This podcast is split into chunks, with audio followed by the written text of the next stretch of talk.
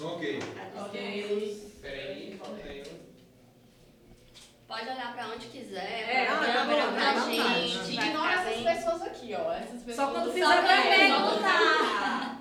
É, olha pra quem tiver perguntando. É, É uma conversa mesmo. Conversinha. Então vamos Café. nós. Vai, Milena. Oh, meu Deus.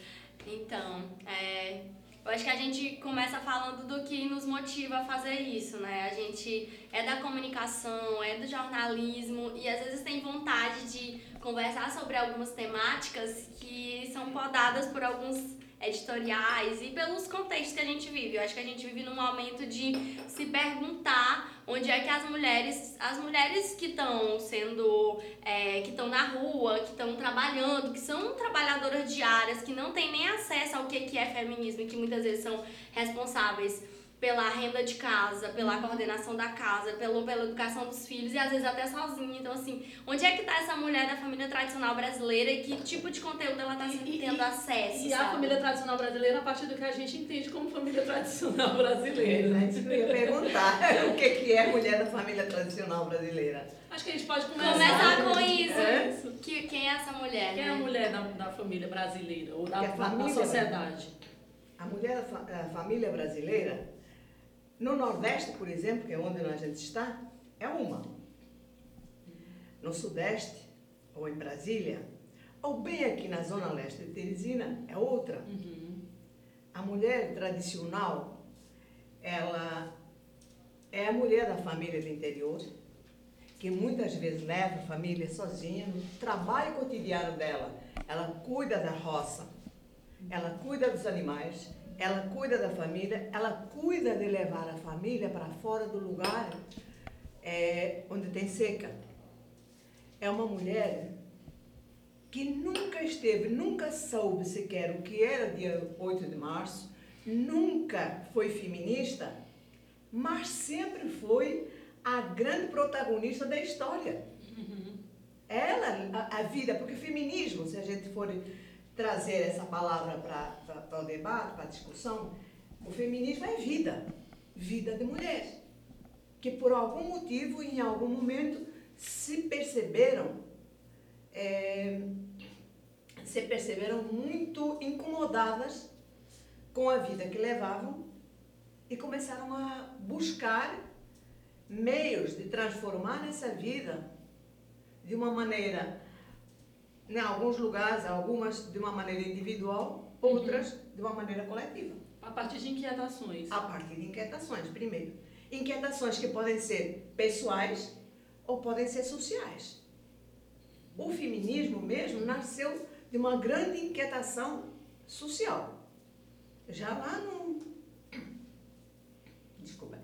Já lá no. no- no- até na Revolução Francesa, ali houve mulheres que, embora não se chamassem, nós não as chamássemos de feministas, elas tiveram uma grande importância e uma determinação no- na evolução da revolução. Uhum. Os direitos, aquilo que hoje nós chamamos como direitos do homem e do cidadão, nasceram direitos do homem e da mulher. Olívia, Olímpia do Bourges, lá na Revolução Francesa. Só que esse esforço das mulheres eh, burguesas na Revolução Burguesa, de- eh, francesa, que é a mesma coisa, foi podado. Elas ainda não tinham nível de organização suficiente para se impor. Mas estavam lá. Depois, no início, com a Revolução Industrial, as mulheres tiveram que sair de casa, foram obrigadas a sair de casa, pelo contexto Uhum. da sociedade. Né? E a partir daí começaram a se criar problemas sociais, tais como como é que a mulher eh, trabalhava 14, 15 horas na fábrica e quando chegava em casa ainda tinha que lavar à mão quilos e quilos de roupas da família, do marido, que também era operário, e dos filhos. Então, é uma situação que fica até difícil para a gente vivenciar hoje, que nós reclamamos de oito horas de trabalho e depois chegar em casa tem que trabalhar. É uma dupla jornada. Aí imagina aquelas mulheres na época da Revolução Social, da, da Revolução Industrial, trabalhando uma carga horária nas fábricas estendida, aliás, como o próprio governo hoje quer fazer de novo, né? Sim. Quer voltar. Né? E depois chegar em casa, fazer tudo o que nós fazemos hoje sem ajuda de nenhum eletrodoméstico. Era o tanque, era a barrica na cozinha, ou fora da porta, e o ferro de carvão. Pesado. Pesado. É, eu alcancei o ferro de carvão. As minhas avós e a minha mãe até tinha. Eu alcancei pela idade. Eu também, eu também, eu também não cansei. Meu- das minhas avós. Eu também ainda passei com ferro de Horrível carvão. aquilo ali, horrível. Só que eu passei, eu alcancei no frio, numa região fria. Então Sim. até era pesado, mas era de certo modo gostoso, né? Uhum. Dá uma esquentadinha. É, mas aqui, Calor. menina, que deve ser horrível. Então, nós temos essa, essa a luta. Agora, a partir do, do início do século XX, essa luta das mulheres operárias, no início do século XX, começou a ser organizada. Isso, organizada na luta social, na luta dos trabalhadores por melhores condições de trabalho, por melhores condições de vida. E a grande organizadora das lutas feministas e dos, do 8 de março foi uma revolucionária alemã chamada Clara Zetkin.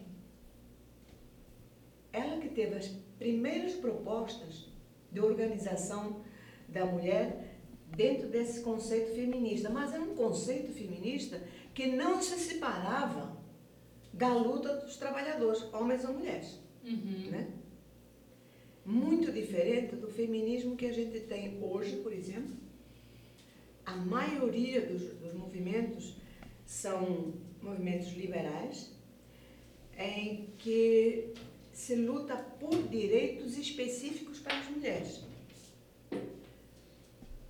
Aí isso nos leva a uma contradição que não é fácil de se resolver dentro desse feminismo. Ele propõe o empoderamento né, da mulher. A gente até pode se encantar com a palavra, a gente Uhum. fica super poderosa. Mas, para uma mulher trabalhadora, faz alguma diferença ter um chefe que explora homem ou ter uma chefe que explora mulher? Se a exploração permanece, para ela tanto faz. Tanto faz. Não tem diferença nenhuma. Não há nenhuma evolução, nenhuma ruptura na exploração. Só muda os atores. Só mudam os atores. Ou melhor, Mudam As estruturas permanecem. Continua a mesma. O que eu e muitas mulheres como eu propomos é que dentro no feminismo, na luta feminismo, feminista, haja uma ruptura. Uhum. A luta seja por direitos das mulheres, mas dos homens também. Haja ruptura social. Porque a gente vê a luta feminista dentro de um contexto de, de classe. É necessário que a gente perceba é, que não há possibilidade de liberação da mulher, libertação da mulher, se as estruturas sociais se mantiverem. Então, eu acho que entra dentro daquilo que a gente estava conversando sobre a feminismo, o, o- a, a- questão do feminismo e a questão do papel do homem negro, que o homem negro sempre está abaixo da mulher Sim. branca, por exemplo, né? A questão feminista é muito semelhante à questão negra. Não vai haver fim, fim, não vamos dar fim ao racismo se não mudarmos as estruturas sociais. Até porque o racismo e o machismo são sustentados por uma estrutura maior que é o capitalismo. Né? O capitalismo se sustenta também a partir disso. Pronto. Então, enquanto que houver capitalismo, vai haver racismo e vai haver eh, exploração da mulher. Vai haver misoginia também. né? Nós chegamos até, tá, nós estamos vivenciando isso aqui no Brasil agora, a, a, a percepção de que racismo e, e- e exploração da mulher são uns pilares, são pilares não só do capitalismo, mas de uma radicalização do capitalismo, que é o nazismo. Uhum. O fascismo e o nazismo têm as suas bases na é, exploração da mulher, na misoginia com a mulher, misoginia com a mulher mesmo, né? e do racismo. Não se percebe é, a possibilidade de haver fascismo, que é um, uma teoria, uma, uma doutrina, que percebe a necessidade de avançar na terra dos outros, de avançar no direito dos outros, se não houver racismo. Ele sempre diminui, precisa diminuir o outro, uhum. para poder ele próprio se sobressair. Por isso que nós temos caras aí no governo que o tempo todo fazem a minha, não é? Uhum. Dizem, dizem e propõem leis que são absurdos contra a mulher e ao mesmo tempo chamam negra, a população negra ou mestiça de um bando de bandidos. Isso. Não é? Agora, assim, é, o que eu estava pensando é que esse tipo de. Tudo isso que você falou é o que a gente pensa, mas o que nós pensamos a partir de estudo que tivemos. Porque o que eu vejo hoje é que o capitalismo ele é uma estrutura tão, tão perfeita, ele é uma violência tão perfeita, que ele está tão enraizado que hoje você vê as meninas de 15, 16 anos sendo feministas. Eu, que massa isso! Só que também eu vejo que é é a partir desse conceito liberal, porque as empresas vendem um empoderamento, uma lacração.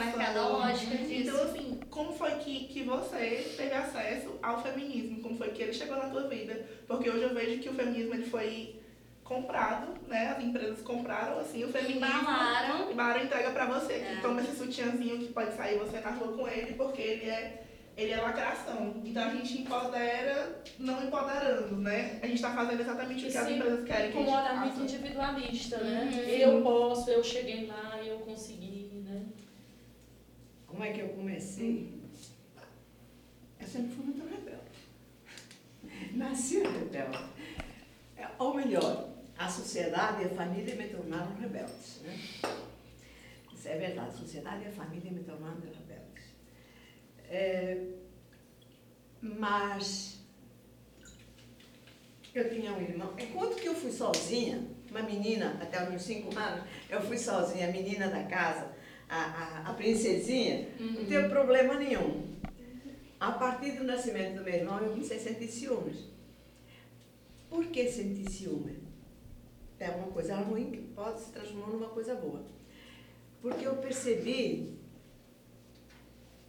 é, não só eu parei de ser a princesinha, eu deixei de ser a, o centro das, das atenções da família, como havia uma atenção especial por ele ser menino. Uhum.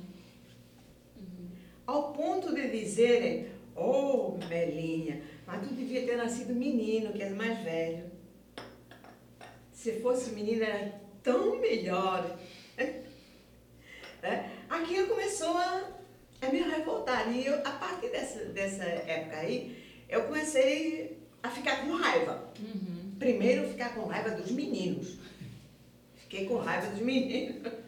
Normal. É normal, eu sei que é normal. Eles têm as coisas de cumprir. Aí meu irmão ganhava uma bicicleta e eu não podia andar de bicicleta porque eu era menina.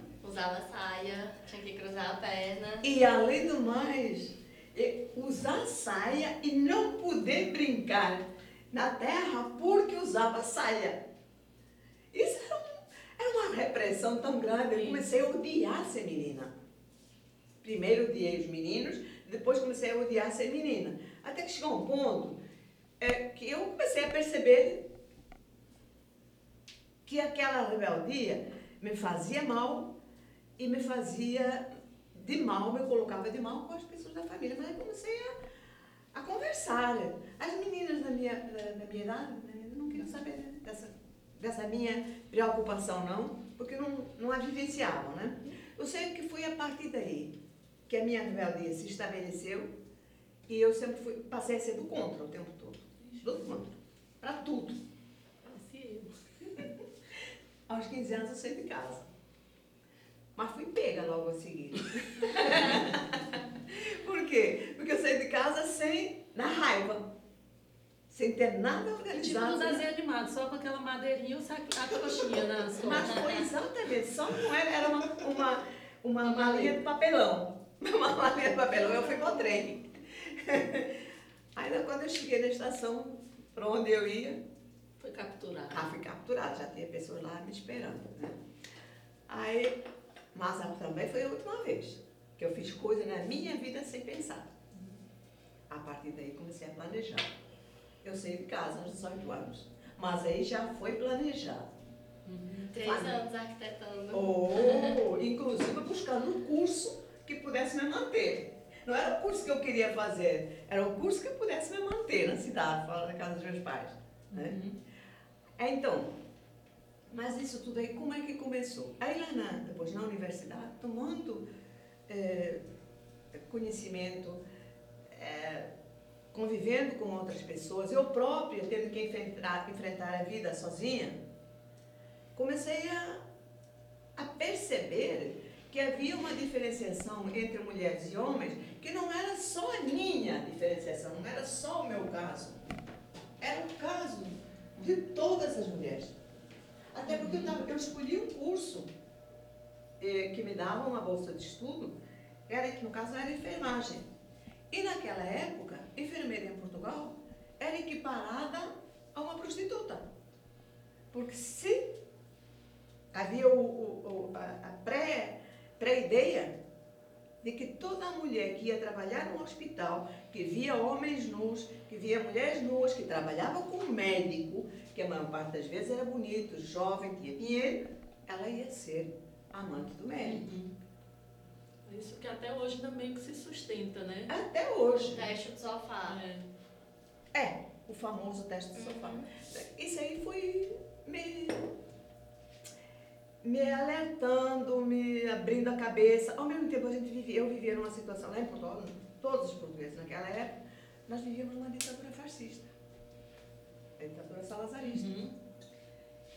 Que nada era permitido, não só as mulheres, não é, no, no, no âmbito cultural, no âmbito educacional, no âmbito político, no âmbito da vivência social, nada era permitido. Havia eleições. Havia eleições religiosamente andadas. Só que eram cartas marcadas. Ao ponto de matar o candidato que o povo queria eleger. Era um Lula da, da vida daquela época. Elas assassinaram. Porque ele, apesar de toda a censura, apesar de todos os problemas, ele ia ganhar a eleição. Mataram o cara. Juntando tudo, eu me tornei uma rebelde politizada. Uhum. Aí fui expulsa da escola. Mas ele chegou a entrar em movimentos. É, naquele momento eu entrei em partido político. Ah. Mas logo a seguir aconteceu o 25 de abril, que é aquela grande revolução eh, política e social que aconteceu em Portugal. Eu fui expulsa da escola. Não foi por um movimento feminista, nada, foi porque eu tentei, com alguns outros colegas, eh, organizar uma associação de estudantes. Não, é? não era nem sindicato, né? era uma associação de estudantes. Aí, e fui eu expulsa. Por que eu expulsa? Porque eu era de- daquele grupo ali, a que faltava mais as aulas, porque eu ia para encontros políticos. Eu ia atrás de, de, de- de cinemas, eu ia atrás de reuniões políticas, de tudo, de qualquer jeito e de qualquer matiz. Eram reuniões políticas comunistas, eram democráticas, era o que fosse, eu queria estar dentro, que eu queria ver, para tudo a mim, para aquilo era uma novidade para mim. Então faltava aulas. Ficava até de madrugada lendo. As aulas começavam às 8 horas da manhã, eu chegava na aula de anatomia, era uma aula super chata, não tinha jeito, eu cochilava na aula. Aí isso criou um caldo que me transformou na vítima ideal para ser expulsa. Pronto, fui expulsa.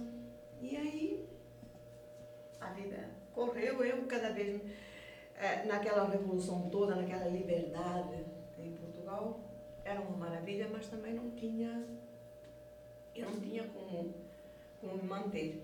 Uhum. Eu fui procurar emprego. Não tinha mais a bolsa, né? Tinha a opção de voltar para casa dos meus pais. Queria voltar, porque eu tinha que abrir mão de tudo.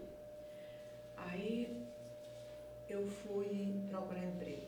Ia nos escritórios e eu não tinha, não conhecia uma tecnologia básica naquela época. Não sabia datilografia. Hum, Não sabia. Então, me descartavam na hora. Ia nas, nas lojas, que eu tinha mais experiência de vendedora, porque o meu avô era comerciante, olhavam para mim e diziam, não, a sua roupa, seu cabelo, não, você vai causar problemas. Aí fui para as fábricas. Sabe aquela história que contam aqui, que não é história, que é verdade, é história. De que os senhores de escravos, quando iam no mercado comprar escravos, abriam a boca para ver a condição, saber se ele era saudável ou não. Pois comigo fizeram uma coisa muito semelhante, só que não era com a- dentição. Quando eu ia nas fábricas, os gerentes, quando eu ia dizer que eu queria trabalhar, eles me mandavam mostrar as mãos. Eu, no, princípio, eu não entendia, porque eu saquei. Mostrar as mãos, as minhas mãos não tinham calos. Então, eu não era uma trabalhadora. Se eu era uma jovem que estava usando ou mini saia ou estava usando calça comprida, conforme o dia, não tinha calos nas mãos, ia procurar emprego numa fábrica, você é comunista. Você vai me criar problema. Não, não, não, não, não, não, não, não dá para ficar aqui, pode ir embora. Havia alguns que me ofereciam alguma coisa, mas emprego mesmo, ninguém me dava.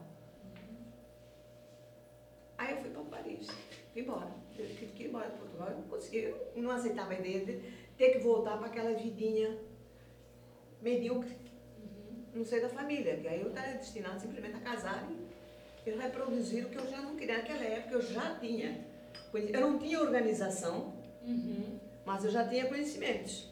Que casa com o que você falou sobre as mulheres, por exemplo, do Nordeste. Elas não têm Exatamente. a organização, mas elas têm a insatisfação. A insatisfação, a Né? vivência, Exato. né? E foi Elas daí sabem o que... que elas não querem. Elas sabem o que elas não querem. É isso exatamente o que eu sabia. Eu sabia o que eu não queria. Eu não sabia o que eu queria. Uhum. E isso aí foi uma busca. Até hoje eu não sei exatamente o que Eu eu, também quero. sei não. A gente vai experimentando. A gente né? vai. É, a gente a gente vai quer. evitando, é, a gente vai experimentando e vai vivendo. Quando a gente para, a vida não passou. Pois é, é verdade. Então, a, a organização, o primeiro tipo de organização em que eu me vi envolvida foi com o Partido Comunista. Não como feminista, simplesmente como militante. Com essa bagagem pequena, comparada ao que eu- outros camaradas tinham, mas era a minha bagagem. E aí eu fui descobrindo mais na militância política do que na militância feminista. E quando eu comecei a me deparar com os textos das comunistas do início, do, do final do século XIX, do início do, do, do século XX, eu comecei a perceber que eu não precisava ficar contra os homens, porque eu não queria ficar contra os homens. Eu achava bom namorar, para começar. eu não queria ficar sem os homens. Eu não queria. Eu colocava a possibilidade de um dia ter uma família. Não era o meu sonho Não era, consumo. não era um projeto. Mas não era meu projeto, mas era. Mas eu colocava como possibilidade. Se eu fosse contra os homens, eu não ia conseguir fazer isso. Então, a questão não era ser contra os homens. A questão era ser contra o patriarcado. Hum, A questão era ser contra o machismo, que é a forma que o patriarcado usa para nos explorar. né? Aí eu me, me entendi. É isso, o caminho é esse. A gente não tem que ser contra o homem. A gente tem que trazer o homem para o nosso lado e juntos acabarmos com esse tal patriarcado. Acabando com o patriarcado, acaba com o capitalismo. Porque não existe capitalismo sem patriarcado. né? O patriarcado assenta na propriedade privada do homem, da necessidade do homem, começou, né? A necessidade do homem eh, encontrar um herdeiro para sua propriedade. ele só conseguiu fazer isso quando aprisionou a mulher. O, o primeiro bem privado, não é? Não, Um dos primeiros a domesticação da mulher, né? foi, mas antes da domesticação da mulher, o homem domesticou a terra. Quer dizer, Ah, a sim, mulher, a, terra. a terra como propriedade, né? Aí Ele a- cercou um pedaço Isso. de terra. Até no livro do Engels ele fala sobre isso, né? Aquele livro ali é precioso, né? Mas tem um cara, um Todd Morgan, que Uhum. começou a discutir esse assunto, é um americano, se me engano, é, começou a discutir esse assunto na análise, ele é antropólogo, na análise do- dos tipos de família Uhum. que existiam antes da nossa família atual, tradicional, que nós chamamos de tra- tradicional, que aprisiona a mulher. Antes dessa família patriarcal que nós temos hoje, houve a família matriarcal, em que havia uma liberdade de todos os membros. né? Então a mulher, o sexo era aparentemente para nós hoje ele podia ser, podia parecer até eh, um caos sexual, digamos assim, mas ele era organizado. As famílias tinham uma organização. Dentro daquela organização, as mulheres transavam com quem queriam. Os filhos eram delas, das mulheres. E os pais das crianças eram todos os parentes da- masculinos da mulher. Mas era a mulher, porque só ela podia, só ela, só a mulher, que tinha a certeza de que aquele filho era dela. é Quem era o pai? Não sabia, não havia. condição. Aliás, antes disso, os homens não tinham nem ciência, homens e mulheres aí, né? Da, da relação que havia entre sexo e reprodução. Olha só. Antes disso não havia. Se fazia sexo, aí sim, se Mas fazia não com esse sexo, intuito, né? porque ninguém sabia que havia relação. E essa mudança veio assim, essa coisa de ah, agora sexo é só pra procriar. É pra. É onde entra a religião. Uhum. A religião entra mais tarde, mais tarde. A partir do aprisionamento da mulher. Quando o homem aprisionou a propriedade, ele disse: quando eu morrer agora, para quem vai ficar essa propriedade? Herdeiros. Os, os filhos da, da minha. Não havia mulher. Né? Ele não tinha filhos, eu não sabia quem eram seus filhos. Então, lógico que isso aqui, ó, passa milhares de anos, né? Sim. é preciso levar a que a mulher, pelo menos é, até um determinado ponto da sua vida, não faça sexo. Aí se criou o casamento monogâmico como obrigatoriedade da mulher Caramba. ficar virgem até o dia do casamento. Por isso, né, que O primeiro filho, o primeiro filho, o homem tinha certeza que era dele. Mas só o primeiro. Os outros. Por isso é que nós vamos encontrar na Idade Média já o filho varão, sim, herdeiro absoluto do título da- de nobreza, das terras, essa coisa. Os outros filhos secundários, as meninas iam casar, né? com outros filhos, de preferência com outros filhos de outras famílias, varões, que é para herdar títulos, essa coisa. Os outros iam para a carreira militar, iam ser padres, bispos, cardeais, quer dizer, era tudo um e tudo dentro de- dessas instituições com Tudo. o homem como centro, né? tudo com o homem como centro. O homem organizou a sociedade para si. Ele não é besta. Não é? Claro.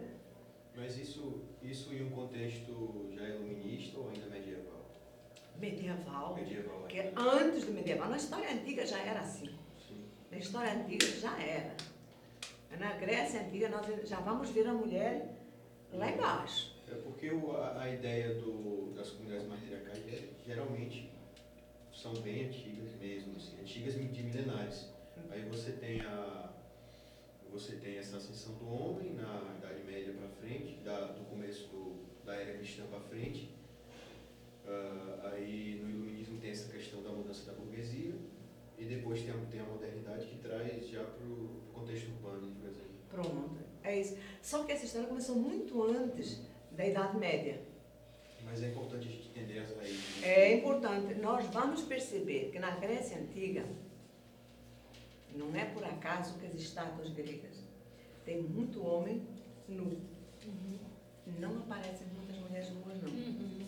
Porque a sexualidade, o prazer na Grécia Antiga estava relacionado com o poder masculino.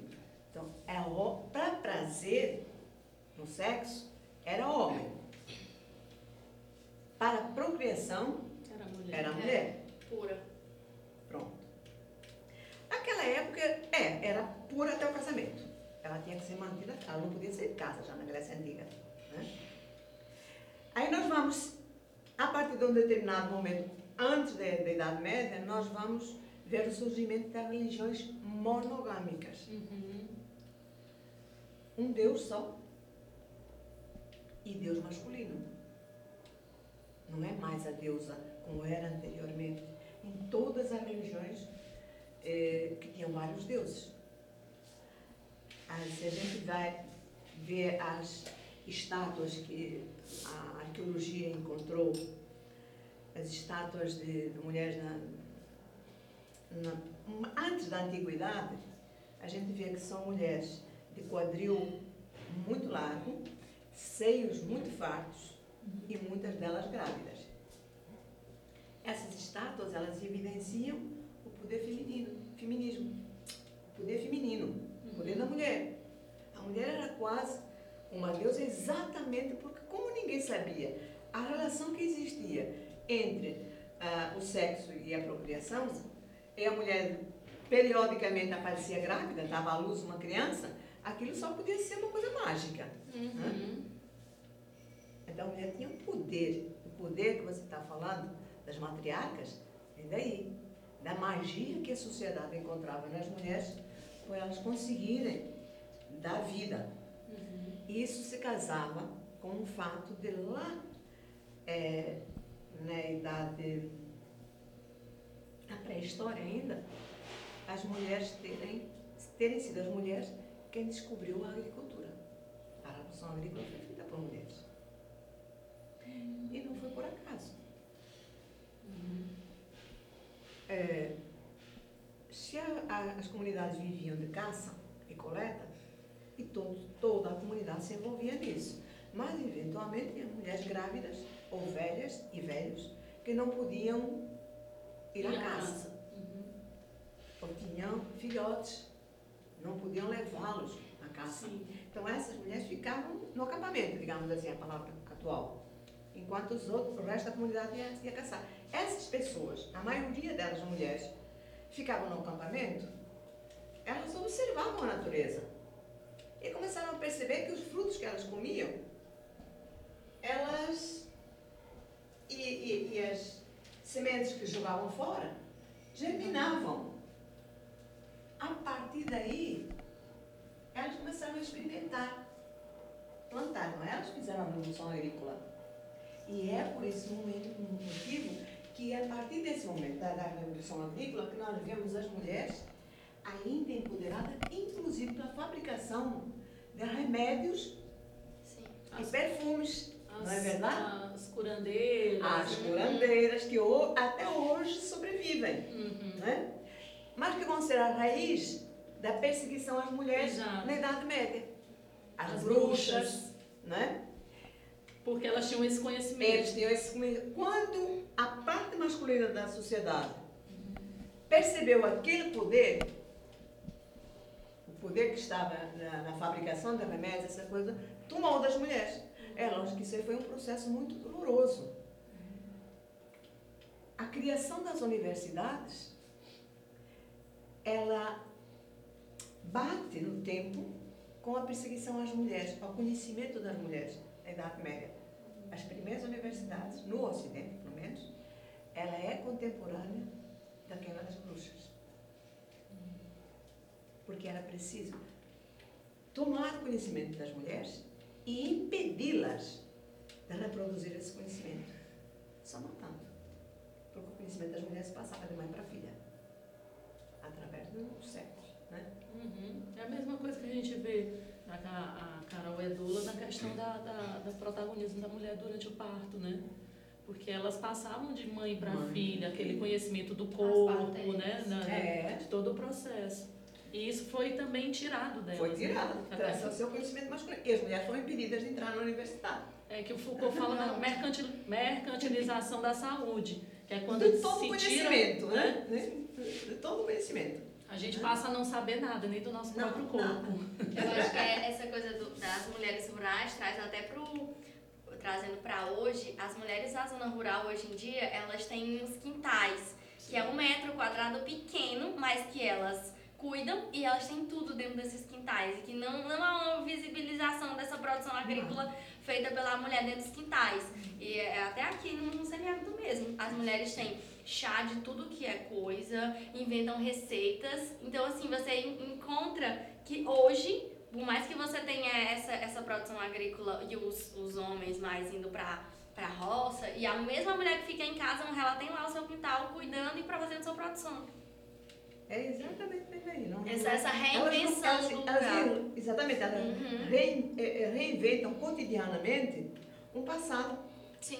Aquele site que você pediu pra gente ver, eu tava lendo uns textos dele, né? E aí tem, uma, tem um que termina com uma frase que eu fiquei.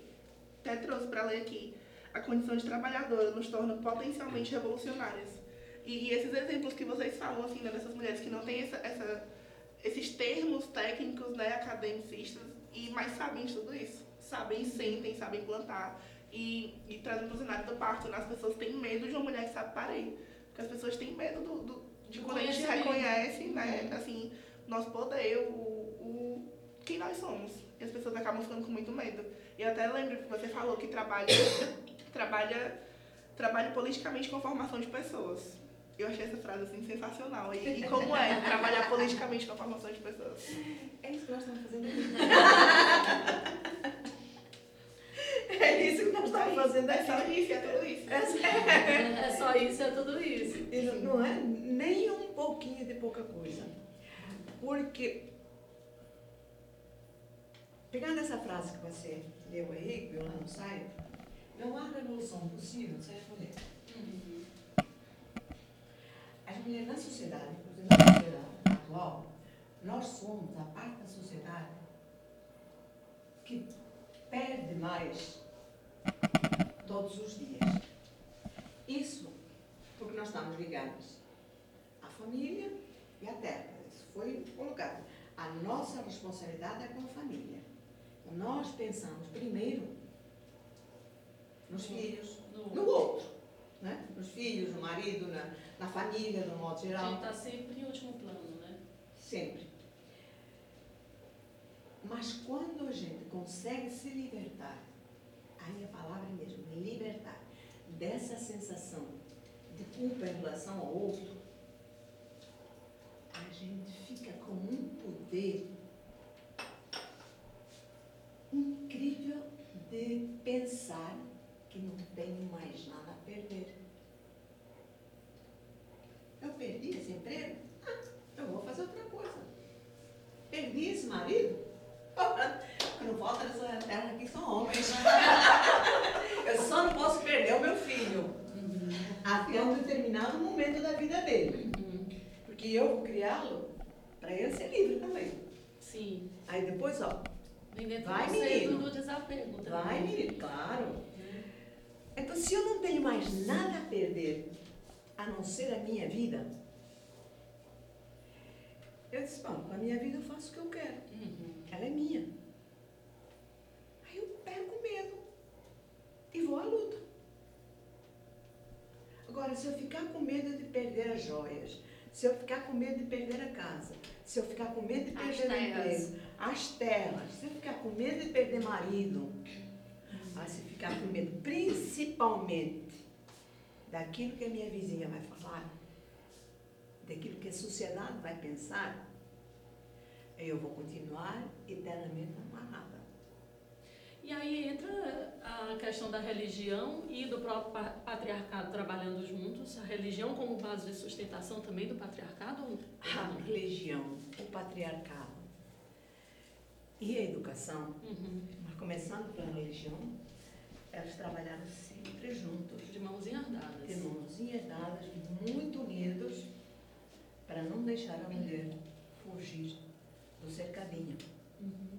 Porque sempre, sempre era necessário, para que exista patriarcado, para que exista já mais próximo do nosso capitalismo, para que exista a propriedade privada, é necessário que a mulher esteja presa. Sem a prisão é, física, primeiro, e ideológica, depois, essa sociedade patriarcal, essa sociedade capitalista, individualista, ela desmorona. Tudo que o homem, aí quando eu falo homem, não estou me referindo a A, nem a B, nem a C, Uhum. não quero individualizar o homem. Sim, O homem como sociedade patriarcal. sim. Tudo que o homem toma nas mãos, ele transforma em mercadoria. Por quê? A cabeça dele, nesses milênios todos, está formatada para a propriedade e depois para o lucro. Nós encontramos, nós mulheres, encontramos mais dificuldades.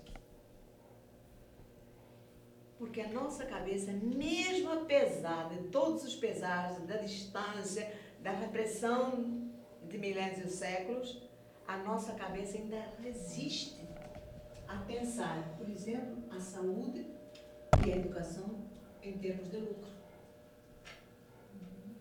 Nós, nós, de um modo geral, por isso é que os quintaizinhos com plantações de chá permanecem, nós ainda pensamos em termos eh, coletivos. Hum. As mulheres sempre pensam em termos coletivos, de um modo geral. Quando a mulher passa a pensar somente em termos individuais, ela está perdida. Porque ela vai ter que competir com o homem.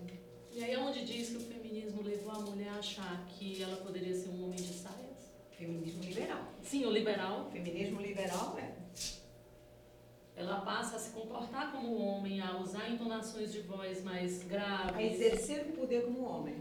E, e ter uma outra mulher ou uma outra pessoa Para subjugar. para subjugar. Ela passa a exercer o poder cochibata do mesmo jeito que o homem. E não é isso que a gente quer. A gente não quer simplesmente trocar. Papéis. Não. não. Agora, cada Aí, vez, assim, aí voltando para a questão cada da vez, religião. não, a, a religião, porque a, as religiões monoteístas, o catolicismo, o cristianismo, o, como é que se chama? Judaísmo. O judaísmo é outra? Islamismo. Hã? Islamismo. Não, islamismo. Uhum. O islamismo. As três grandes religiões monoteístas. As três têm um Deus masculino, Sim. superpoderoso e invisível. Masculino, superpoderoso. Onipresente, onisciente, Sabe tudo. A gente não consegue esconder o pensamento dele. É pior que a internet. Não, não, não, não, sabe tudo que a gente faz. Tudo que ele faz, entra o pó. E tudo é pecado. Principalmente o que a mulher fala. Faz. Porque ele é masculino, é Deus masculino. A mulher nas religiões monoteístas só entra como coadjuvante na hora de parir. E mesmo assim sem a ajuda do homem. Aí eu não sei se isso aí vai. Mas aí, Virgem Maria Sim. Sim. pariu virgem. Como pode? E continuou virgem. E continuou virgem. menino de dentro dela. Minha gente, anatomia básica, isso aí. Né? E a gente adora a, a, a gente enquanto sociedade né, cristã, que é uma sociedade cristã. Mesmo É, quando você não é cristão, Sim, a gente é é uma sociedade né? cristã e, e a gente adora a figura da, de Maria porque ela é a Virgem Maria. Ela é subserviente, ela se manteve virgem, casta e pura e obediente. E do lado. Porque a gente aprende, obedeça como Maria. É. Obedeça como Maria obedeceu. Maria passa na frente. As orações, as orações católicas, elas são todas para obediência. E, além disso, aquela que ultrapassou os limites do catolicismo e ficou como uma adoração eclética, que é o Pai Nosso, Uhum. Ela tira o poder da mulher completamente. Olha, Pai Nosso que está no céu. Aí, o pão nosso de cada dia nos dai hoje. É o Deus que está no céu que vai nos dar, o Deus masculino que está no céu, que vai nos dar o pão. Que é o provedor, né? O homem provedor. É o homem provedor. E esconde a participação da mulher na revolução agrícola. Isso foi tirado da mulher. O homem passou a ser o dono da terra. Que a mulher descobriu a função. Quem descobriu a função da terra, que hoje chamamos função social da terra, foi a mulher. Não foi o homem. Mas as nações tiram isso dela também. Então, a religião, as religiões, elas funcionam como a, a grande formatadora, umas grandes formatadoras da obediência feminina, obediência ao homem. Seja lá qual for o, o, o status desse homem, seja o Deus, seja o marido, seja até o filho. Sim. Né? Que mesmo obedece até o filho. Homem. Aí veio a educação. A educação familiar e depois a edu- a educação de Estado, como dizia, tem um, tem um livro também de Althusser, Althusser, aquele francês, estruturalista, ele diz, ele diz, não, ele, ele debate, ele apresenta os, a- a- as organizações ideológicas do Estado moderno já, que é basicamente as forças militares, desde a polícia de bairro até o exército, a escola, a educação e é a outra? A religião. Religião. A educação, ela começou, quando ela começou a ser, a sair um pouco da, da família, na Idade Média, ela passou a ser organizada pelas igrejas. A igreja organizava a educação. A partir dos Estados Nacionais, século XVIII, XIX, né? ah, se criou um, um, um aparelho próprio, um aparelho de educação, que as escolas passaram a ser do Estado, essa coisa toda, mas a formatação delas é para organizar na obediência, não mais só a mulher, mas é toda a classe trabalhadora. O trabalhador tem que se reproduzir, a trabalhadora tem que se reproduzir, tem que ter filhos para poder reproduzir a classe operária. Mas a escola tem que atuar ideologicamente na reprodução dessa classe operária. Porque senão o trabalhador ele vai querer aprender mais, o filho do trabalhador, para na frente deixar de ser um trabalhador braçal. Uhum. Mas o trabalhador braçal é necessário. E é necessário que ele pense que só pode ser aquilo.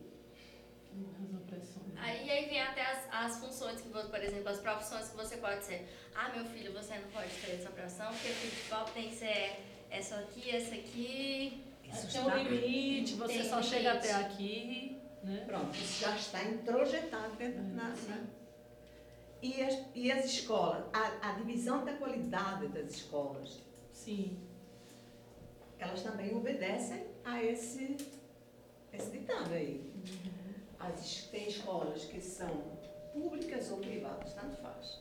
O Estado paira acima disso.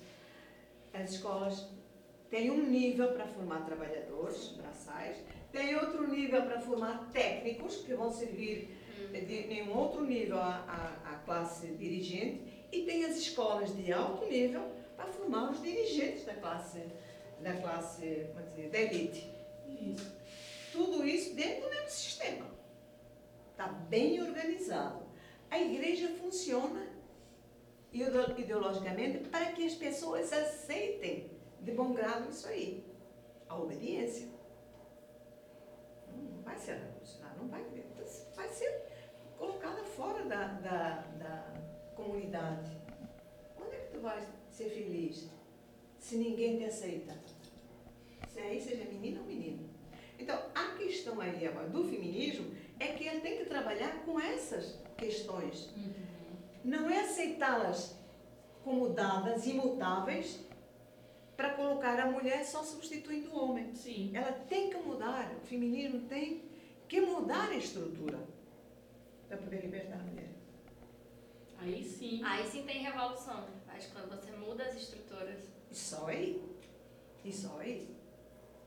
Por isso é que a gente vê essa. Hoje, vê essa, esse espalhamento, sei se essa palavra existe, de, de movimentos feministas, é, que é uma, é uma questão muito pós-moderna, porque só faz é dividir uhum. o movimento uhum. e despolitizá-lo. Despolitiza completamente. O que que vocês, hoje, estou falando de você, sou mais velha, eu era adolescente quando eu vi e vivenciei esse movimento. A queima dos sutiãs na década de 60. 60 a 70. Né? Sim. 70 é, chegou até nós como uma ação feita por um bando de malucas que iam para a rua fazer fogueiras. Do mesmo jeito que os, os nazistas, os fascistas faziam com os livros, as mulheres agora fazem, começaram a fazer com o sutiã. Né? Queimar sutiã na rua, fazer fogueira com aquilo. Uma coisa de louco. Mas aquilo era só um lado simbólico. Isso. Que? O que, que significava? Desde a Idade Média, a mulher era obrigada a esconder e aprisionar o corpo. Exato. Não é? Quantidade de roupa, de coisa ali apertando e. Principalmente apertando. prendendo. É? Apertando mesmo, uma coisa física. Eu até brinco, tirar o sutiã é um ato revolucionário. É, é isso. Mas foi isso que, que as mulheres, naquela fase do feminismo ali, quiseram dizer com a queima dos sutiãs. Do mesmo jeito que hoje meninas, os pelos. esse carnaval, os pelos e, e os seios à mostra. Sim. Ninguém vai para um desfile de carnaval, um desfile de carnaval, para um bloco, sai na rua, com, tem acontecido esse carnaval muito, de seio à mostra, para provocar os homens, ó, oh, venham me tocar, vem. Não é para isso. É para dizer justamente o contrário. É, exatamente, dizer o contrário. Olha, o meu corpo é meu, do mesmo jeito que o seu é seu. O homem pode andar de bermuda sem Mexer com essa desnatura, desnaturalizar, sabe? E eu lembro. E, e dessexualizar, é, no caso, o corpo, né? né? Eu lembro da minha filha pequena, ela, a mais nova, ela via, andava muito é, com, com. Eu tenho um filho no meio. E aí os dois brincavam muito e ela queria tirar a camisa igual a ele. Aí ela dizia assim, por que, que o menino pode e a menina não pode? Cabe na cabeça. Você tira a blusa, entendeu? Mesmo que tivesse. Aí, aí ela diz assim, por que, que pode? Por que, que o homem pode? Aí vem nessa coisa é, da inquietação. É. Por que, que um pode e outro não pode? Por que, que um faz e outro não faz? Por que, que eu tenho que sentar com as pernas fechadas e o outro com as pernas abertas? Pode sentar de perna aberta. Aliás, deve sentar de perna é, aberta. É, quanto mais aberto.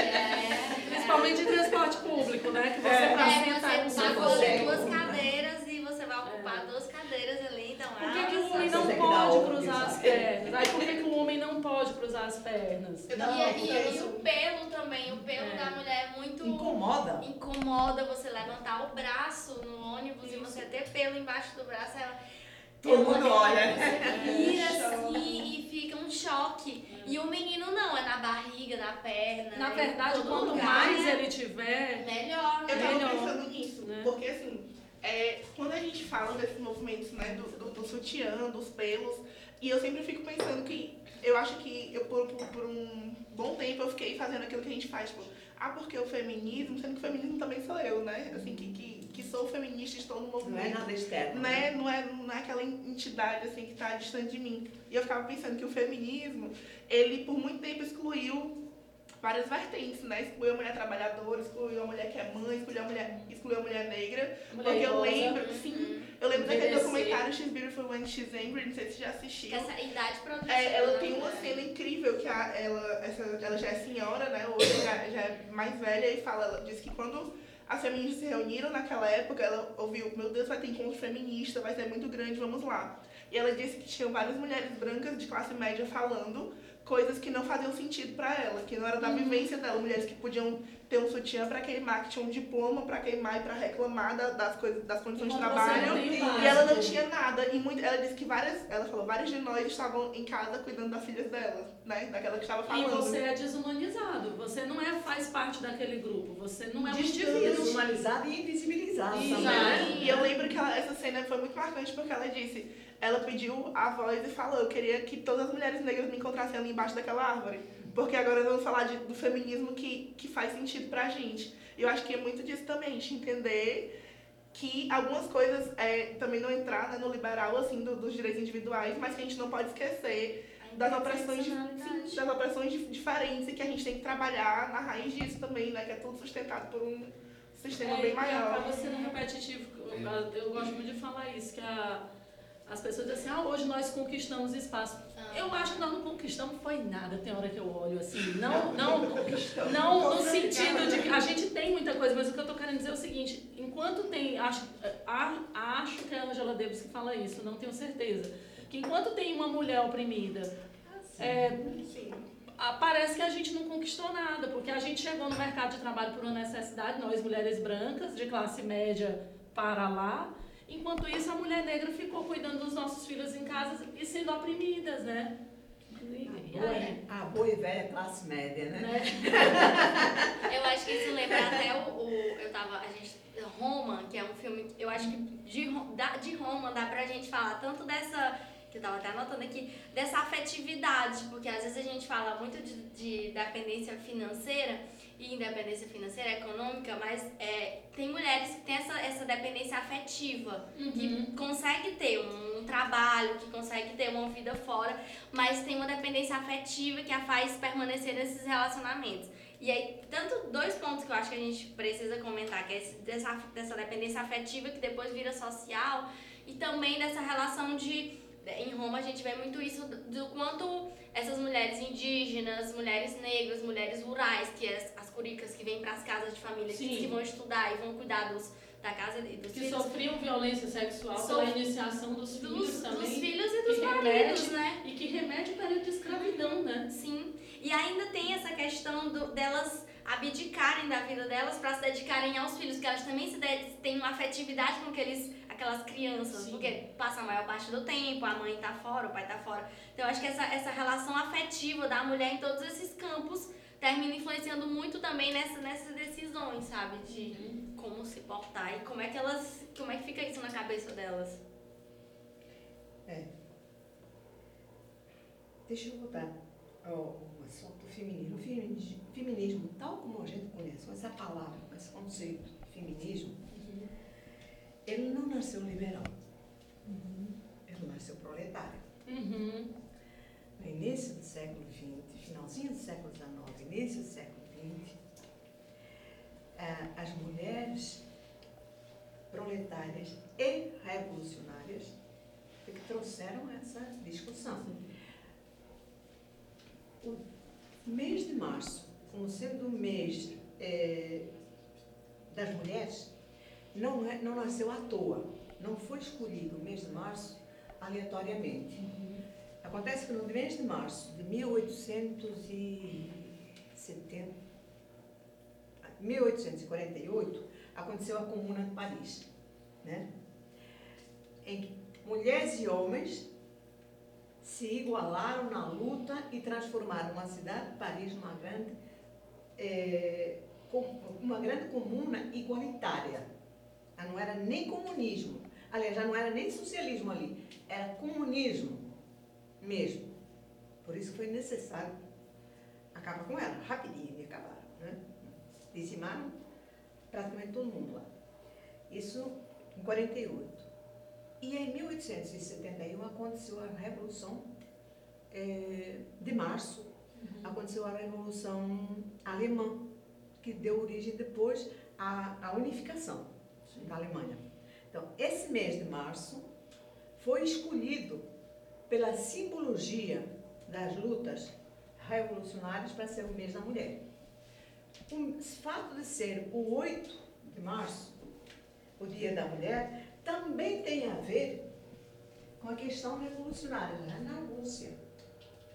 Antes da, da Revolução, aconteceu uma grande manifestação, dia 8 de março, de 1917, aconteceu uma grande greve de mulheres numa empresa de tecidos, uma coisa de fiação. E essa greve, que começou só daquelas mulheres daquela fábrica ali, ela se alastrou para a cidade inteirinha e deu origem, foi o pontapé inicial depois da Revolução é, Socialista de 1917. Que foi em outubro. Que foi em outubro. Exatamente, né? Então, não foi para acaso, não tem nada a ver com o feminismo liberal, não tem Uhum. nada a ver com aquilo que depois os americanos tentaram fazer a gente acreditar. Que o 8 de março foi escolhido porque houve um incêndio numa fábrica em Nova York e matou o. Que é a história que é contada. né? Essa história é contada, é fictícia. Eu digo que é fictícia porque aconteceram pesquisas científicas, históricas, jornalísticas e não foi encontrado nenhuma notícia sobre esse incêndio naquele, naquele dia, naquela, naquela época. Nada. Foi uma história capitalismo inventada romantizando aí o 8 de romantizando para quê? Era necessário retirar o foco da revolução, do fator revolucionário, e era preciso retirar o foco da União Soviética, trazê-lo para o país da liberdade, que era os Estados Unidos. Agora, é, vejam só como as mulheres estão, estão sendo arrastadas por disputas de poder entre nações e nações. Sim. Como foram disputas na Idade Média, como é, é, religiosas na Idade Média, como estão sendo disputas, como foram disputas nacionais e políticas, e agora Sim. como estão sendo disputas de que hoje em dia estão sendo de discurso e linguísticas reconhecimento. É verdade. As mulheres estão, estão sempre sendo levadas por isso. Mas não são só as mulheres, são as mulheres e os homens. Se a gente partir aqui agora, vamos imaginar, eu tenho certeza que não vai acontecer, mas vamos imaginar que acontece eh, uma guerra com a Venezuela. Alguma vez o Brasil teve problemas com os vizinhos? Nunca teve. O Brasil sempre foi um país amigável nesse sentido, não é? Uhum. Mas se houver uma guerra entre o Brasil e a Venezuela, quem que vai morrer? Quem que vai para a guerra? Vai ser mulheres e homens da classe trabalhadora, Pobres. pobres. Por quê? Os soldados, os soldados são trabalhadores que eventualmente têm que servir no exército. De vontade própria ou contra vontade, mas eles vão ser obrigados a ir. Sim. Né? Os generais geralmente não morrem. Nem vão. Nem vão. Não vão porque eles são os especialistas que vão. Mas eles ficam na retaguarda. Sim, sim. Né? Nem Napoleão morreu na guerra. Então, Eles organizam, né? e nós, as mulheres, chorando, vamos dizer, coitadinho do meu filho. Mas nem sempre foi assim. As mulheres aqui no Brasil, na década de 50, impediram o governo federal de se emiscuir na guerra da Coreia e de mandar soldados para lá.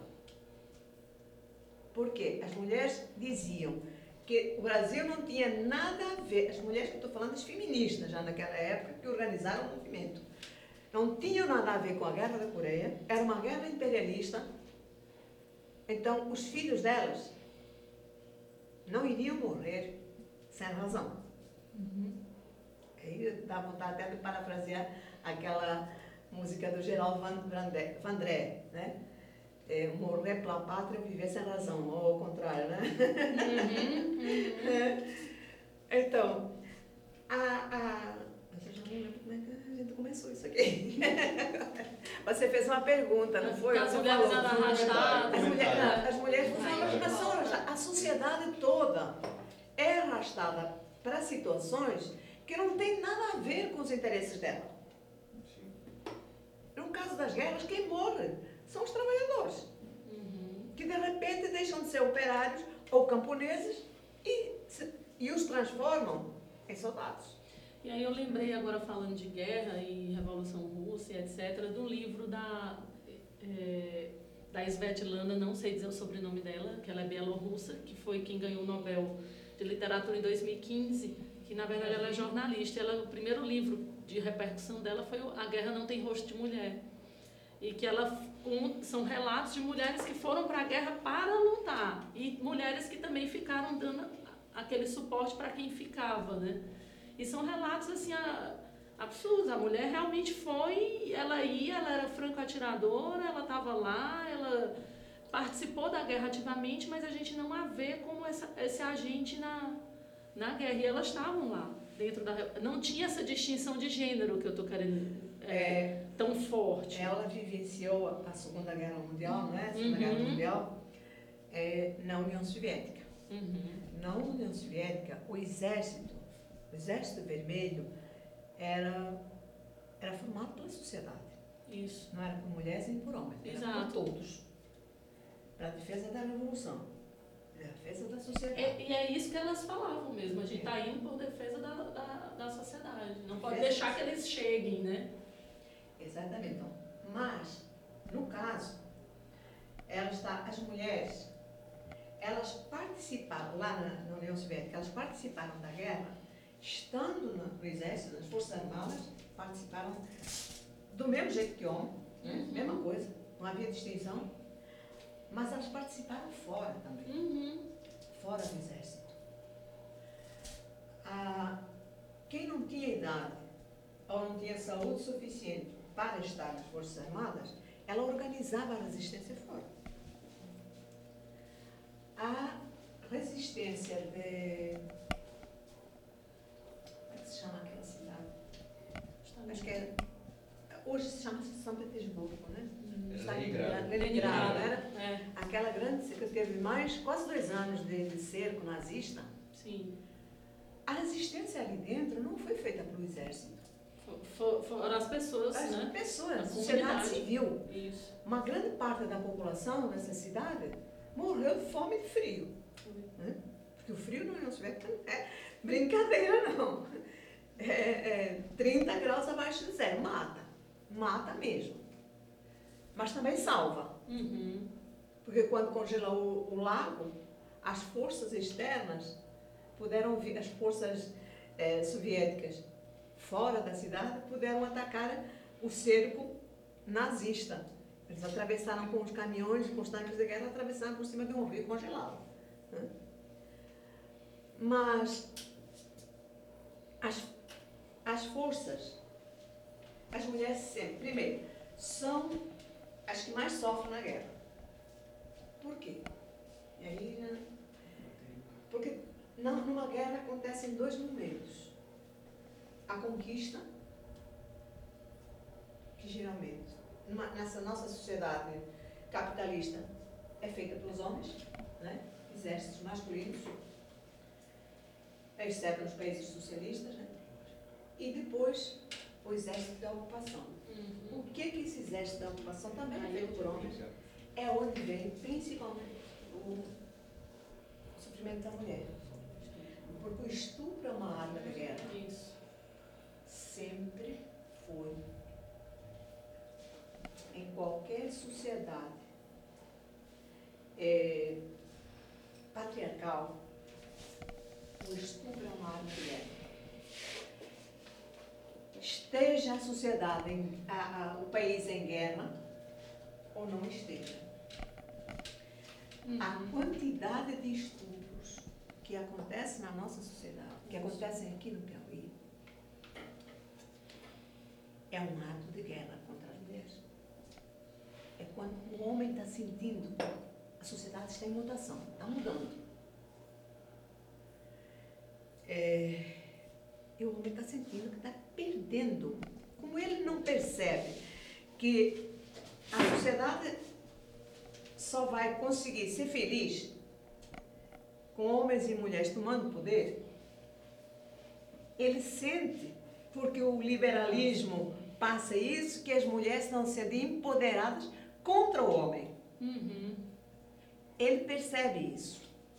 Ele não tem, a maior parte dos homens não tem. Relação de poder muito forte. É, eles têm uma relação de poder muito forte, mas eles não têm conhecimento. Mas eles sentem que a mulher, quando a mulher eh, sai de casa para trabalhar, ele já perdeu uma grande parte do seu poder. Ele não é mais o único provedor. Uhum. né? Quando a mulher sai de casa para trabalhar, ela ganha liberdade, inclusive de dizer ao homem que ele não é mais o único tal. Tem outros tais. Né? Eu estava lembrando aqui, porque eu gosto de ficar trazendo para o contemporâneo, e a- nessa realidade a gente vê muitas mulheres rurais. Porque a gente tava, eu acordei hoje vendo Severinas, que é um documentário feito em Guaribas, que é quando as mulheres passam a receber o Bolsa Família, o Bolsa Família é entregue para a mulher. E aí ela diz: Ah, agora eu faço, eu resolvo aqui minhas coisas, eu não dou um tostão para ele, que ele também não me dá. Ele bebe a cachaça dele, uma recontinha dele. Então tem essa E relação. aumentou o número de divórcios. Sim, é, de, no- depen- na- de independência financeira, de dentro da casa, sabe? De ter como prover econômica as é muito coisas. forte, né? Porque Só há, só há independência da mulher com independência financeira Sim. na sociedade tem capitalista. Exatamente. Ou a gente muda a sociedade, todo o sistema, sim. ou então a mulher tem que ter E gente independência tá financeira, não tem e jeito. aí a gente volta para o início da nossa conversa, que a gente está falando de partilha, de comunhão, de você viver em pé de igualdade. Quando você cria atividade intelectual, ela tem que ganhar mais. A atividade braçal, ela tem que ganhar menos. Quando você cria classes, castas de sustentação para quem está acima e você tem uma pessoa sempre oprimida, você está mantendo esse sistema e você vai ter sempre mulheres, negros, indígenas sempre na, na base, abaixo, para sustentar o que está lá, É. né? Aí ele percebe que está perdendo isso. Quando ele percebe que está perdendo isso e não sabe o que fazer, ele parte para agressão. Sim. Porque tá com medo. Porque está com medo. E daí Ele vem está a, aí é onde vem a Ele não se vê fazendo parte mais dessa, dessa sociedade. E aí é onde vem uma coisa que eu que, que, que eu tenho tido muitos embates as pessoas dizendo ah aumentou o número de feminicídio os homens estão loucos. Aí eu aí eu vejo aumentou o número de feminicídio por quê? É que é o que a gente tem que, que entender. E, e tem também uma outra coisa as mulheres estão também denunciando mais. Tá aquela coisa que ficava lá, que era tratada até como crime passional e muitos eram absolvidos porque estavam surtados naquele momento, que tinha no nosso Código Penal, Cego de né? amor. Cego de amor e essas, né? Baseados em cegueira de amor, não ele fez porque estava cego de Não, amor. era só uma crise Tem- de ciúmes. tem E aí eu quero que a gente caminhe para o nosso final falando dessa questão do feminicídio do Olha, e tem desse duas 8 de questões. março, né? Raquel de Queiroz, naquele livro dela, o 15, Uhum. fala de um caso numa cidade do interior, Sim. que Não lembro o nome da cidade. assim. tem um coronel lá, manda-chuva. O manda-chuva era casado. Ele tinha todas as mulheres que ele queria, inclusive ele tinha o direito medieval de desvirginar as meninas, lógico, as mais pobres, que estavam sob o, o poder dele, né? e a mulher era intocável dentro de casa. Mas um dia, a mulher fez alguma coisa, ou armou um amante, qualquer coisa, e ele sentiu ofendido e matou a mulher em praça pública. No meio da praça da cidade, ele matou a mulher a tiros. Foi preso e foi julgado. Só que ele era um coronel. Então, no julgamento, o juiz chegou à conclusão de que ele não poderia ser eh, condenado porque não tinha havido nenhum crime. Pronto. As testemunhas não viram nada. Simplesmente acabou. Não houve crime. A mulher morreu, foi enterrada. Isso mesmo, pronto. Isso lá 1915, 1915. um pouquinho antes, né? Na década de 60, é isso que você estava falando aí, aconteceu um crime também, um feminicídio, hoje a gente chama de feminicídio, Sim. né? É, em Minas Gerais. Uma socialite, Angela Diniz, se não me engano, ela era casada com um grande empresário, Doc Street. E ele, bonita, ele muito ciúme, ele acabou por matar a mulher. Esse caso é uma repercussão em todo o Brasil, porque ele foi preso, foi condenado, foi condenado, ele foi preso, foi julgado, e no julgamento alegou legítima defesa da honra. E foi absolvida.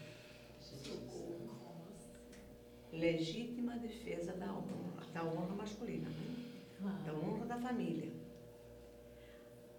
Aí as mulheres brasileiras, organizadas já, feministas, botaram a boca no trombone. Aí quando surgiu aquela palavra de ordem, manifestações em todo o Brasil. Quando eu falo todo o Brasil, naquela Sim. época mais sudeste, né? Quem ama não mata. Resultado? Teve até um episódio, eu acho que do Malu, Malu Mulher, ou, ou teve um filme, tem, tem, né? O Quem Ama Não Tem, Mata. é. A parte, a essas, as mulheres organizadas, elas conseguiram que o Douglas Street fosse preso de novo, julgado novamente e aí condenado. Porque é legítima defesa da honra, ou então, como agora está na moda dizer, como é que você fala? Cego de amor. Cego de amor. Crise de ciúmes. Cego de amor eu adoro. Em qualquer um, do- da- com qualquer uma das expressões, você chega à conclusão de que a mulher é um objeto de propriedade do homem. Seja um objeto de reprodução, seja um objeto de uma ferramenta de trabalho, seja um objeto de prazer. Isso tem que acabar. A mulher não é objeto. O homem não é o dono da sociedade. Para isso acabar, a gente tem que acabar com o patriarcalismo. Com o patriarcado. Para acabar com o pa- patriarcado, Tem que acabar o capitalismo. tem que acabar o capitalismo. Não tem jeito. Não tem jeito. A gente vai destruir tudo de uma vez só, galera. Vai dar tudo certo. Bom, então acho que.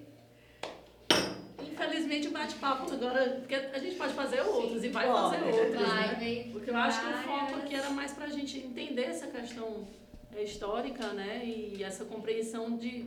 Porque as pessoas falam muito assim, ah, o, fe- o feminismo é, é contra o homem, ah, o feminismo é isso, é aquilo. Na verdade, o que a gente percebe é que também há apropriações, Mas, olha, né? Há apropriações. O Uhum. capitalismo capitalismo se apropria Isso. de cada luta Isso. dos trabalhadores ou das trabalhadoras. Agora, a gente não pode negar também uma coisa. É, por exemplo, aquela questão de ondas do, ca- do, feminismo, né? terceira, Essa é. onda e tal. Essa questão aí, é, depois que o, se isolou um pouco a, a questão do feminismo como fazendo parte de uma revolução social, da luta dos trabalhadores, e se depurou o liberal, o- o- a sociedade liberal, o capitalismo depurou o feminismo da luta de classe, Uhum. que na verdade é uma luta de classe, é, surgiram já a par- a partir da década de 20 a luta das sufragistas, Uhum. né, tanto na Inglaterra quanto nos Estados Sim. Unidos. Essa luta era pelo direito, primeiro, pelo direito de voto. Isso. A mulher não podia votar. Em alguns lugares só podia votar quem tivesse, os homens tivessem propriedade. Depois passaram a ser os homens, qualquer homem podia votar. As mulheres estavam sempre de fora. Essa luta pelo voto começou em 1920 nos Estados Unidos, por exemplo. Ela só foi ser completamente ganha pelas mulheres na década de 60. Começou em alguns estados, a partir de 1920, a dar o direito, a reconhecer o direito de voto às mulheres. Mas ela só se tornou uma lei eh, federal, digamos, nos Estados Unidos, só na década de 60, na época da queima dos sutiãs. né? Mas, e na Inglaterra também teve Sim. uma, uma briga das sufragistas muito grande. Isso parece, a questão da participação das mulheres na eleição, parece uma coisa de sumenos. Mas é uma, é uma vitória, ela foi uma luta levada principalmente pelas mulheres da classe média? Foi. Foi sim. Mas nós temos que trazer essa luta para nós também, porque ela nos beneficiou. Sim. Então, é, a gente tem que reconhecer onde que cada luta se localiza. Mas nós temos que trazê-las para nós. Exatamente, trazer, mostrar a importância e unificar, E unificar. e não deixar que se aproprie. que usou que outra classe É. se aproprie. Porque a- as mulheres de classe média eram as maiores interessadas, porque elas já, algumas delas tinham propriedade, algumas delas já tinham trabalho, já trabalhavam fora de casa, e elas não podiam exercer uma coisa muito semelhante que aconteceu com os homens da Revolução Francesa. Sim. A burguesia tinha dinheiro, mas não tinha poder político. Sim. Não é? Uhum. As mulheres, na década de 20, 30, estavam na mesma situação. Elas eram mulheres burguesas, elas tinham dinheiro, mas não tinham poder de decisão na sociedade. E também a mudança de foco, por exemplo, as pessoas questionam muito essa lei obrigatória do percentual de mulheres candidatas eh, nos partidos. Ah, isso aí não serve de nada porque a mulher entra aquela cota ali só para preencher o que o partido precisa. Na verdade, não é isso que está. É, determinadas leis elas são necessárias em alguns momentos, não são? É, como a Bolsa Família. Uhum, É, determinadas é, conquistas uhum, são necessárias é, temporariamente isso. E para criar condições de que se avance na luta. Acho Exatamente. que o problema é esse avanço, que a gente precisa é o passo dois.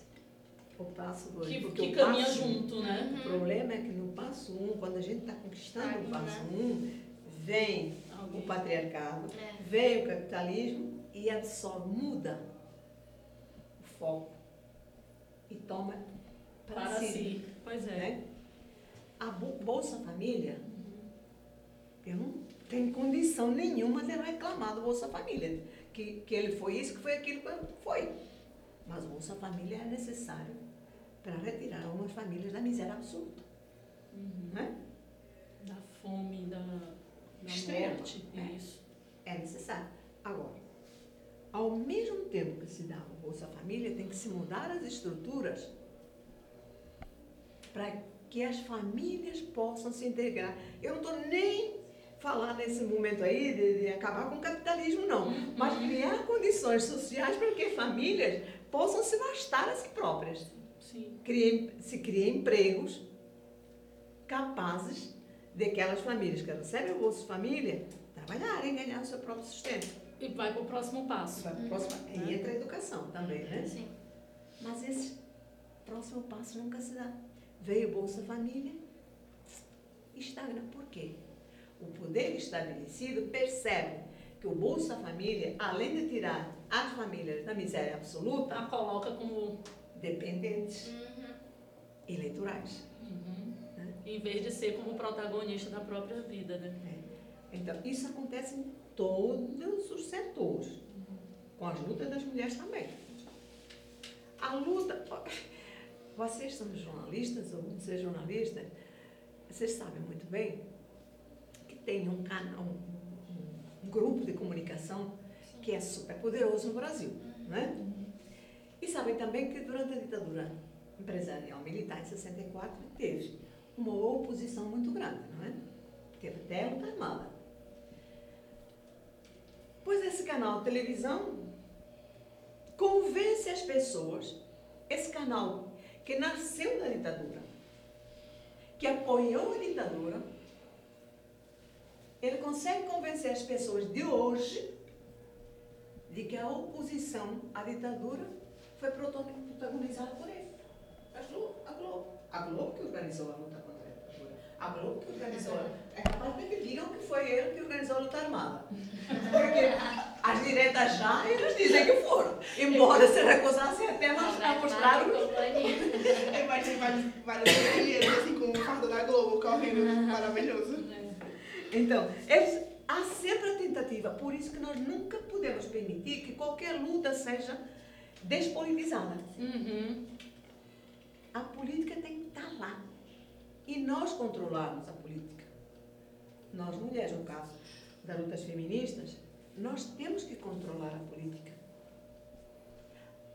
Se é importante a- a- as cotas para obrigar as mulheres? É. Mas, Mas é- não só. mas pra, não só, até porque ter cotas para mulheres é importante, mas elas precisam de dinheiro para a campanha eleitoral. Sim. Sem isso, elas não se elegem, não Né? Aí vem o. A corrupção. Aí agora inventaram cota de dinheiro para as mulheres. Os homens se apropriaram dela. Exato. Uhum. É onde vem as candidaturas laranjas femininas. Pois é. A luta continua, né? Tinha tia minha que aparecia com um santinho e eu dizia, meu Deus, e a tia? Não, tá aí pra cumprir a cota. Mas nem ela sabia que era candidata, gente. Acontece demais. Inadmissível. E é capaz que agora vá para cadeia. Ainda tem isso. Ai, meu Deus. Ainda tem isso aí. É, É assim, mas a luta não para. Nós estamos aqui para não deixar passar. E Nem o outro- parar. E, o- e que mensagem, só pra gente encerrar esse- o bate-papo bem aqui. Que mensagem para esse mês de março?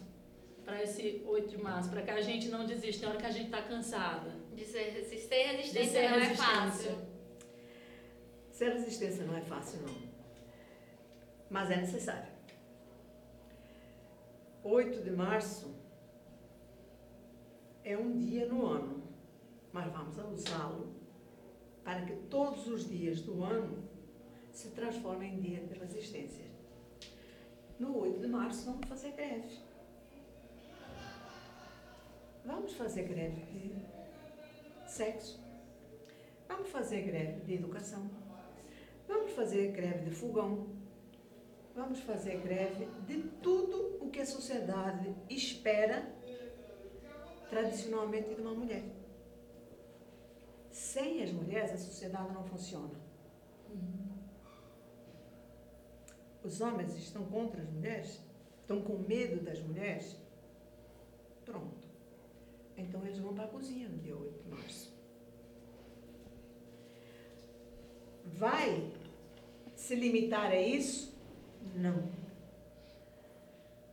Quando o homem for para a cozinha no dia 8 de março, é para perceber, não é castigo, é para perceber que o trabalho da mulher é fundamental em qualquer lugar que ela o exerça.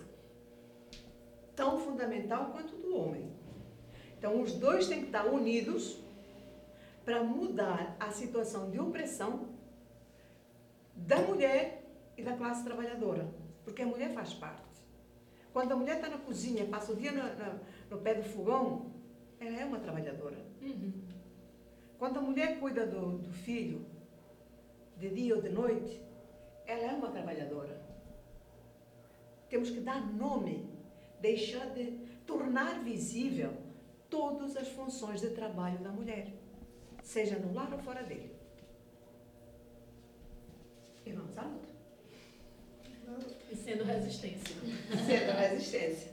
Até o dia que homens e mulheres finalmente conseguirão uma harmonia sem capitalismo. Muito obrigada. Aula gente. menina, não Essa não. de maravilha. Fica até secado. É isso aí.